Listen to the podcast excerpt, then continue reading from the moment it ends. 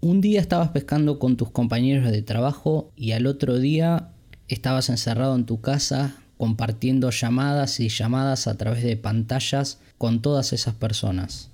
Un día estabas renegando de esa oficina donde venía siempre un rompepelotas a preguntar una pavada y otro día la estabas extrañando. Un día estabas haciendo cosas al aire libre, corriendo, haciendo lo que te gusta y otro día te encontrabas en tu casa sin saber qué hacer, aburrido ya de la guitarra, aburrido de la música, aburrido de las películas y de las series.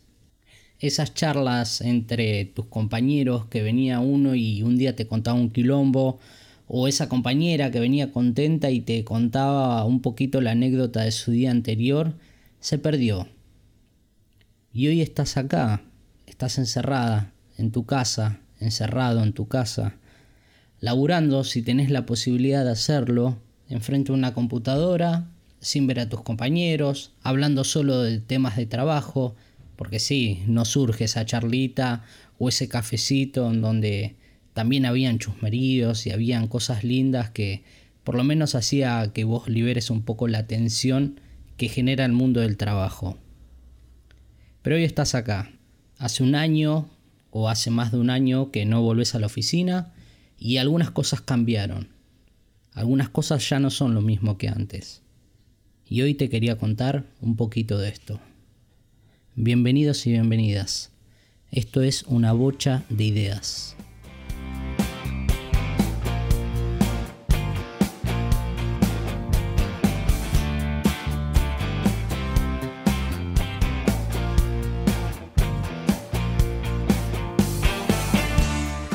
Hola, ¿cómo andan? Espero que todos y todas del otro lado estén bien.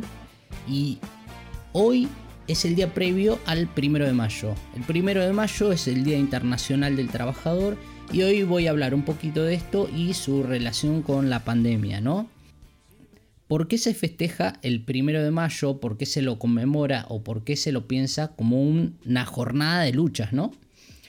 Porque el primero de mayo de 1886 Hubo diferentes huelgas en Estados Unidos, donde la más importante o las más importantes se daban en Chicago, porque era uno de los sectores más industrializados, en donde el reclamo fundamental de esas huelgas era la reducción de la jornada laboral.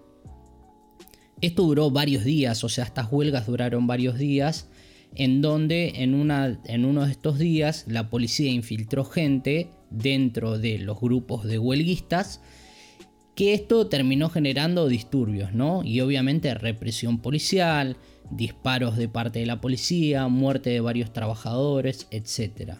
Dentro de estas jornadas, lo que sucedió también después de esto es que explotó una bomba. Por esa bomba murió un policía. Después de esta muerte del policía se empezó a investigar a ver quién había sido el culpable y se declaró a ocho personas culpables de esos disturbios, de la muerte del policía, etc. Tres de ellos fueron condenados a prisión, pero cinco de ellos fueron condenados a muerte. Por eso, unos años después, en 1899, en un congreso que se hizo en París, el Partido Obrero Socialista acordó que se institucionalizara el primero de mayo como el Día del Trabajador. Y es aquí en donde aparecen los cinco mártires de Chicago, que fueron estas personas que fueron condenadas a muerte por estos disturbios. ¿Y por qué se los, se los conmemora como los cinco mártires de Chicago? Porque estos mártires consiguieron que a partir de todas estas huelgas y todo este conflicto se redujera la jornada laboral.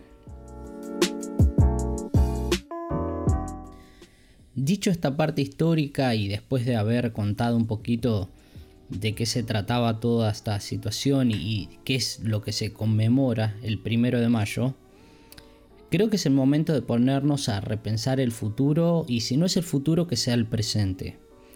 Y el presente por lo menos nos deja algunas enseñanzas y nos deja algunas reflexiones, o por lo menos para mí. En primer lugar, cómo a partir de la llegada de un virus se empiezan a romper diferentes eh, lazos sociales, ¿no? esta falta del afecto cercano a la cual estábamos muy acostumbrados nos empieza a alejar un poco de las personas de las cuales nosotros algo que nos caracteriza muchísimo es esa cercanía, esa calidez, eso de los besos, eso de los abrazos, ¿no? Y cómo esto afecta al mundo social, porque también el hecho de no poder vernos, esta distancia que se fue generando a través de las pantallas, a través de algunos, por ejemplo, mi caso, trabajo desde mi casa hace ya más de un año, y cómo eso nos fue separando un poco de lo que son las relaciones dentro del trabajo, ¿no? Y estos cambios en el mundo del trabajo que se van generando, esto de trabajar todo el día desde tu casa, en donde puedes resolver casi todo desde acá, empieza, empieza a tener como un efecto, ¿no? Un efecto negativo en la acción del compartir que naturalmente tenemos dentro del mundo, dentro de nuestras oficinas, dentro de nuestro espacio de trabajo, ¿no? Y pareciera que todo esto, el, el efecto que tiene, es como una individualización de, los, de las personas. A ver, y teniendo sus propias consecuencias, ¿no? La, primera es esta, esta, rotura que decía anteriormente por ahí de las, de las relaciones sociales o donde hay un, como por lo menos un desgaste de los lazos sociales. Y obviamente que después hay, en la individualización hay una relación de consumo inminente, ¿no? Eso está más que claro. Pero también por otro lado hay una pérdida de la colectividad dentro de las relaciones de trabajo, porque obviamente en distancia hay imposibilidad de organización, imposibilidad de colectividad, hay imposibilidad, no sé, de, poder juntarse a establecer algunas pautas o a, pensar qué es lo que se querría cambiar o, o pensar una queja colectiva, ¿no? Y esto, o sea, este efecto de la pérdida de la colectividad y esta pérdida de la colectividad con un aumento de este sentido individualizado, pareciera que en algún lugar hace que se pierdan ciertas empatías, o por lo menos esta es mi mirada, y donde se empiezan a perder algunos lazos de solidaridad, ¿no? Miremos el caso, por ejemplo, de los docentes, miremos el caso del el personal de salud. O sea, por un lado tenemos a enfermeros, enfermeras, médicos y médicas que están salvando vidas. Por otro lado tenemos profesores, profesoras que a pesar de todas las contingencias por las que están atravesados, siguen enseñando, ¿no? Y pensar que esos son dos pilares fundamentales de dentro de una sociedad, ¿no? Y dos pilares fundamentales para el desarrollo de las mismas. Y ahora, ¿cuál es la relación entre todo esto, el Día del Trabajador, etcétera, y el contenido de, este, de este episodio? Y es repensar este día del trabajo, ¿no? Porque este día del trabajo va a ser el segundo que lo pasemos dentro de casa. Va a ser el segundo que sea en una pandemia. Va a ser el segundo en el que quizás no nos vamos a poder juntar a comer ese asadito que nos juntábamos a comer o esas comidas con nuestros compañeros de trabajo el primero de mayo. No quiero empezar a aburrir con un montón de términos teóricos o empezar a nombrar autores. Simplemente creo que este siendo el segundo día del trabajador en pandemia, tenemos que pensar en, las bases de cómo se genera el Día del Trabajador, ¿no? Y en repensar en que como los mártires en su momento fueron quienes a partir de la colectividad generaron mejoras en el mundo laboral y ese lazo colectivo fue el, piso fundamental para que esto sucediera, creo que es momento de que nosotros también comencemos a hacerlo.